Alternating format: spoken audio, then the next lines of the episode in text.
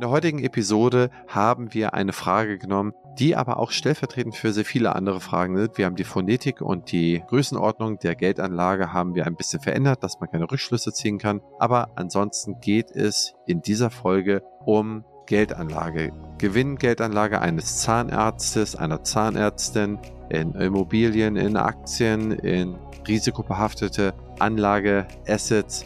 Und da gehen Anne und ich mal durch und äh, schildern unsere Erfahrungen und äh, machen noch den einen oder anderen Disclaimer, wo wir so ein bisschen voraufpassen würden. Und nun auf geht's ab in die Folge.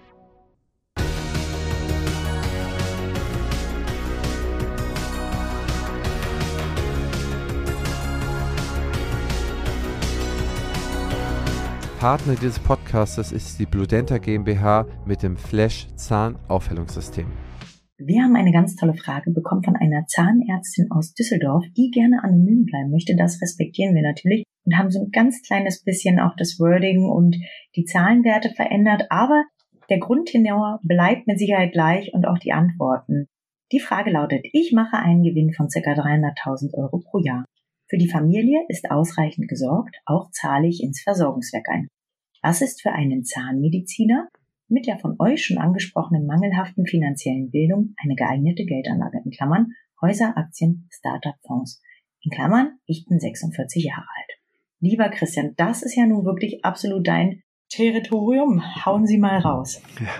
Also erstmal finde ich, dass es eine sehr interessante Zuhörerin ist, denn sie hat uns ja schon viele Informationen gegeben. Sie hat Informationen zur Familie mitgegeben, dass sie versorgt ist, wahrscheinlich mit dem Gehalt des Mannes, interpretiere ich jetzt mal da rein hat Informationen zum Alter gegeben, hat Informationen zum Gewinn gegeben und äh, auch zum Versorgungswerk. Das finde ich eigentlich sehr gut, denn die meisten Fragen, die wir bekommen, sind ja dann sehr, sehr viel einfacher, wo man sehr, sehr viel Prämissen setzen müsste. Hier müssen wir sehr viel weniger Prämissen setzen. Eine schon, äh, bei den 300.000 weiß man nicht, ob es vor oder nach Steuern ist. Ich gehe davon aus, dass es Vorsteuern ist.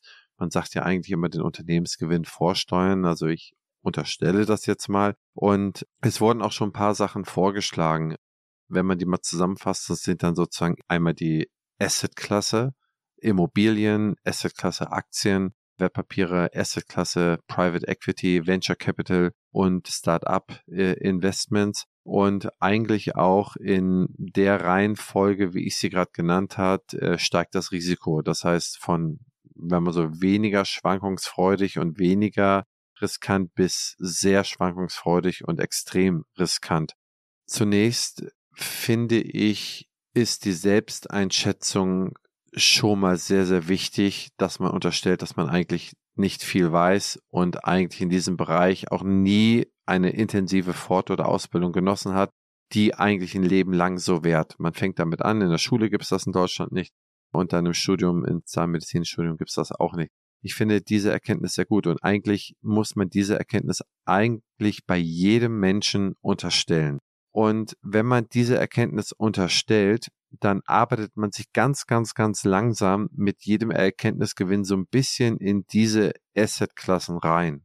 Und entgegen der landläufigen Meinung ist selbst eine Immobilie ein verhältnismäßig riskantes Investment, zum durchschnittlichen Ertrag. Wir wissen, dass der durchschnittliche Immobilienertrag, nehmen wir die letzten zehn Jahre, ist er gewaltig. Ne, hat man hohe jährliche Steigerungen, weil die Wertsteigerung so hoch war. Von 2010 bis 2023 oder 2022 nehmen wir mal den Abschnitt. Gehen wir aber weiter zurück, zum Beispiel bis 1970, ist die äh, durchschnittliche Rendite pro Jahr nur bei 0,1 Prozent. Das heißt, die ist eigentlich sehr, sehr schlecht, ist noch nicht mal Inflation. Das heißt, wir haben hier mit Assetklassen zu tun, wo man eigentlich schon grundsätzlich Ahnung haben müsste, wenn man sich da drüber informiert. Und da beginnt das erste Problem. In Deutschland ist es, das muss man wissen, ich habe es auch erst vor einigen Jahren erfahren, aber Deutschland ist ja das Land, und da ist es eines der ganz wenigen Länder und von den großen Industrienationen ist es das einzige, das so stark auf diesen Versicherungs- und Geldanlagevertrieb gesetzt hat. Wir haben das weltgrößte Versicherungsunternehmen in Deutschland, das ist die Allianz. Und wir haben sozusagen sehr, sehr viele Vertriebler eben dieser Firma, aber auch freie Vertriebler, die alles andere vermarkeln. Und das Hauptincentive ist natürlich die Provision. Und wie schon Charlie Munger immer sagte, show me the incentives and I show you the outcome. Wenn jemand in einem Provisionsgeschäft aktiv ist, dann ist seine Optimierung, und das ist auch 100% richtig so, seine Optimierung, wonach er oder sie bezahlt wird, ist, ich brauche die maximale Provision. Das ist halt das Unternehmertum. Unternehmertum heißt Geld verdienen, maximale Provision. Das heißt, das Incentive ist sehr, sehr ungünstig gesetzt, um da eine kluge Empfehlung zu bekommen. Das gilt nicht nur für Versicherungen, sondern es gilt auch für Banken. Banken verkaufen vornehmlich ihre eigenen Produkte oder die Produkte, wo sie ein hohes Incentive für haben. Anders ist es nicht zu erklären, dass immer schon in Deutschland sehr, sehr viele bankeneigene Fonds. Bei den Sparkassen sind es die Dicker-Fonds, äh, bei den Volks- und Raiffeisenbanken sind es die Union Investments und bei der Deutschen Bank ist es die DWS beispielsweise und alle anderen Banken sind eigentlich nicht der Rede wert, weil die mittlerweile zu klein oder fusioniert sind. Das heißt, die haben immer hauseigene Produkte empfohlen und das sind was man wissen muss, aktiv gemanagte Fonds. Das heißt, auch hier sind sehr, sehr hohe Gebühren für einen ja, mittelmäßigen Ertrag fällig.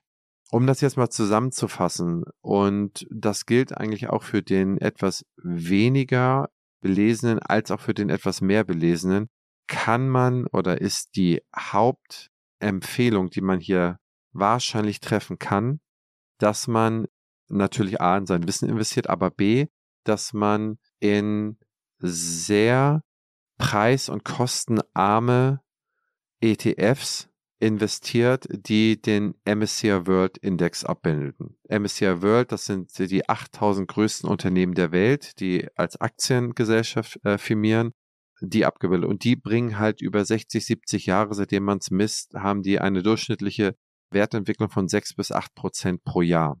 Und das heißt, wenn ich mein Geld einfach nur in den sogenannten MSCI World ETF packe, dann habe ich zumindest im Verhältnis zu anderen Assetklassen gehe ich mit dem weltweiten Wachstum in einem Schritt. Das heißt, ich partizipiere davon, dass Indien wächst, dass China vielleicht mal wieder wächst, dass die USA als Wachstumsmotor weiter wächst äh, und bin weniger abhängig von irgendetwas anderem. Denn was die wenigsten nicht wissen, ist, dass der, selbst der Aktienmarkt in Peru ist über die letzten 15 Jahre besser gelaufen als der chinesische und so weiter. Das heißt, man weiß so vieles nicht, was man eigentlich wissen müsste. Das heißt, das ist sozusagen das sicherste. Bei Immobilien, Einzelaktien sind nicht zu empfehlen oder da sollte man sehr, sehr erfahren sein. Private Equity, A, muss man da mehr Geld für haben. Das sind die Hurdles, das heißt die Einstiegsraten so viel ich weiß, bei 250.000 Euro. Aber die Mindesteinstiegsraten bei Venture Capital sind sie, glaube ich, auch in dem Bereich. Das ist festgelegt von der BaFin, glaube ich. Das heißt, man ist bei 250 oder 300.000, was man mindestens an ein Lagerkapital dort haben will. Das ist so ein bisschen dazu gemacht, dass man nicht äh, jede Oma Erna oder Opa Kurt dabei hat, dass die ihr komplettes 100% ihres Vermögens investieren, sondern eigentlich im Verhältnis zu ihrem Vermögen nur einen kleinen Teil. Und das will man damit sicherstellen absurde Betrachtung im ersten Moment, wenn man drüber nachdenkt, wird es ein bisschen logisch. Und Startup-Investments äh, machen eigentlich nur Sinn, wenn man mindestens zehn Investments pro Jahr macht, weil man da eigentlich eine äh, gute Risikoverteilung braucht, weil normalerweise acht davon kaputt gehen und zwei machen die Rendite für sein ganzes Portfolio oder ihr ganzes Portfolio und das sollte man zu, äh, betrachten. Sprich, es bleibt eigentlich nur das ETF-Investment über. Wenn man es nur auf dem Konto liegen lässt, dann frisst es die Inflation weg. Und bei diesen ETFs, das, was ich da immer so nehme und bespare, das ist der MCI äh, World äh, Multifactor. Multifactor ist nochmal so eine besondere Ausprägung von einem ETF. Äh, wer darüber was erfahren will, so einfach mal googeln. Was sind Multifactor ETFs? Da werden sozusagen Faktoren wie Schwankungsintensität, der äh, ETF, also der Aktien betrachtet. Das heißt, man will auch weniger schwankungsanfällige Aktien haben und so weiter. Das heißt, es werden ein paar Faktoren genommen, die wissenschaftlich erwiesen sind, die den Markt outperformen. Und da nehme ich ein äh, von BlackRock iShares A14 YPA, den benutze ich immer, den mit dem fahre ich sehr sehr gut. Den habe ich mir mal rausgesucht. Aber auch da informiert euch, es gibt sehr, sehr viele Webseiten, liest das Buch von Gerd Kommer. Das ist keine Anlageberatung, keine Anlageempfehlung, es ist nur das, was ich selber mache und schützt euch vor irgendwelchen Gauklern, die irgendetwas empfehlen. Er hinterfragt das Provisionsmodell bei Immobilien, hinterfragt so viel mehr, was ihr nicht seht. die Renovierungsbedürftigkeit, das Energiegesetz, was jetzt verabschiedet wurde. Es müssen so viele Sachen betrachtet werden, die sehr viele Kosten nach sich ziehen. Und ob sich das äh, jemals lohnt, das weiß man nicht. Und selbst wenn man Mietshäuser hat, da kostet die Hausverwaltung und die Handwerkerkosten. Die Handwerker sind nicht zu bekommen. Ich sehe hier im Norden so viele Neubauten leer stehen, weil da keine Handwerker mehr zu bekommen sind. Das wird in der Stadt bei dir im Kiez, liebe Anna, auch möglicherweise nicht anders sein. Aber das ist jetzt mal so, ich sag mal, so eine kleine Hafenrundfahrt mal zusammengestutzt auf fünf, sechs Minuten.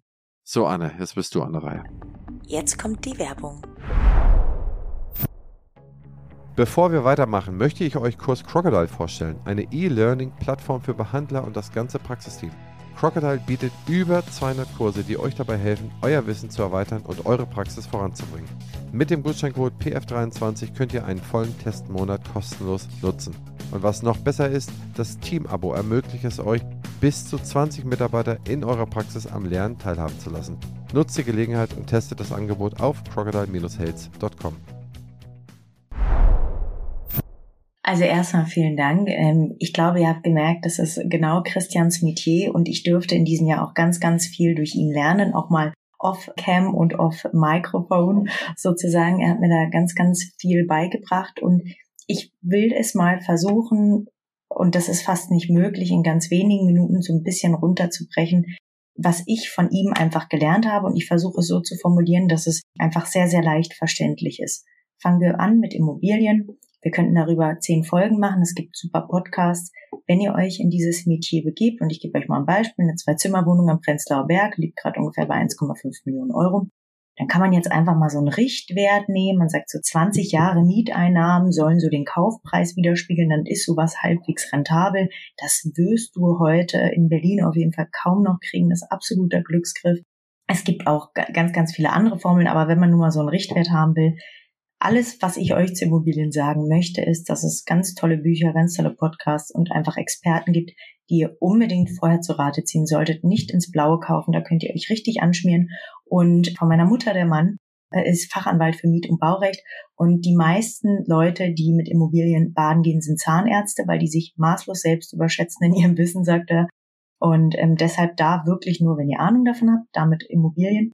Zu den Aktien schließe ich mich komplett Christian an wenn man da reingehen möchte, auch hier gibt's ganz tolle Bücher, um einfach mal so einen Start zu kriegen. Es gibt eine tolle Zeitschrift, die heißt die Wirtschaftswoche. Finde ich, kann man sich auch immer mal so ein bisschen reinfeuern. Oder es gibt auch tolle Aktienzeitschriften. Es gibt auch tolle Instagram-Seiten, die sich damit beschäftigen und da immer auch so Empfehlungen aussprechen. Aber wenn man da erstmal auf eine relativ sichere Karte setzen möchte, dann sind es ETFs. Ich habe auch den MSCI World.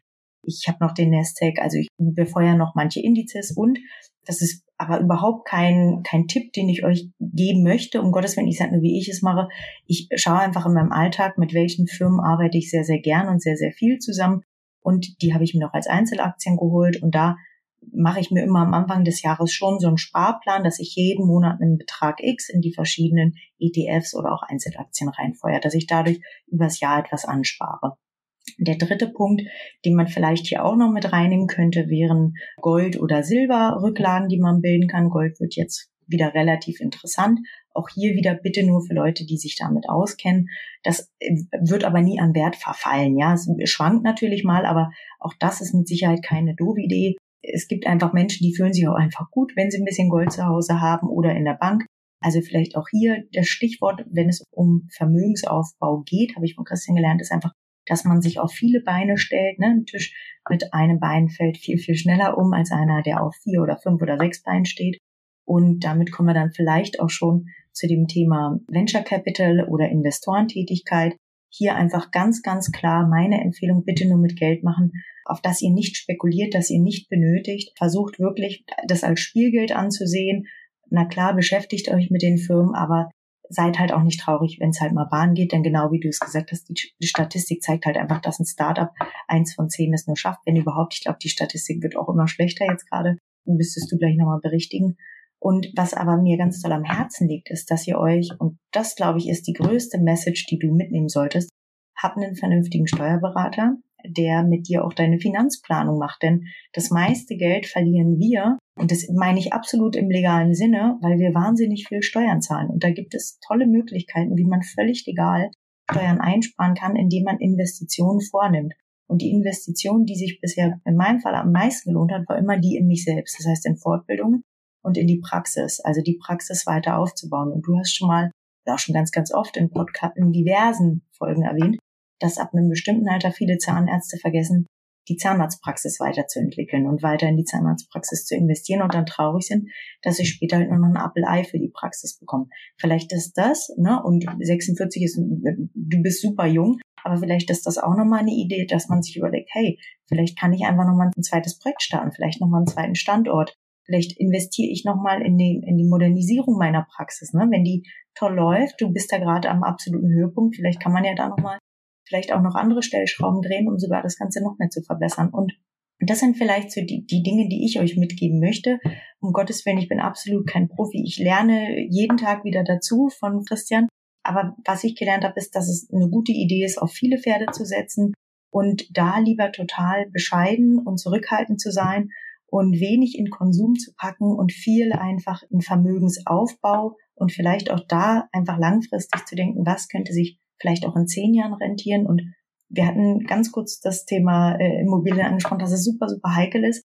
Ich glaube nicht, dass die Immobilienpreise nochmal sehr, sehr fallen werden, wenn ihr die Möglichkeit habt, vielleicht irgendwo in der Unistadt ein, zwei Zimmerwohnungen käuflich zu erwerben für einen super guten Preis und ihr habt jemanden, der euch da beraten kann, dann kann sowas trotzdem eine sehr, sehr gute Idee sein. Für die eigene Immobilie weiß ich nicht, weiß ich nicht. Muss man einfach mit einem Profi zusammen überlegen, ob das Sinn macht. Aber Aktien sollte eigentlich fast jeder haben. Und das trauen sich immer die wenigsten. Die haben so einen schlechten Ruf, ich weiß gar nicht warum.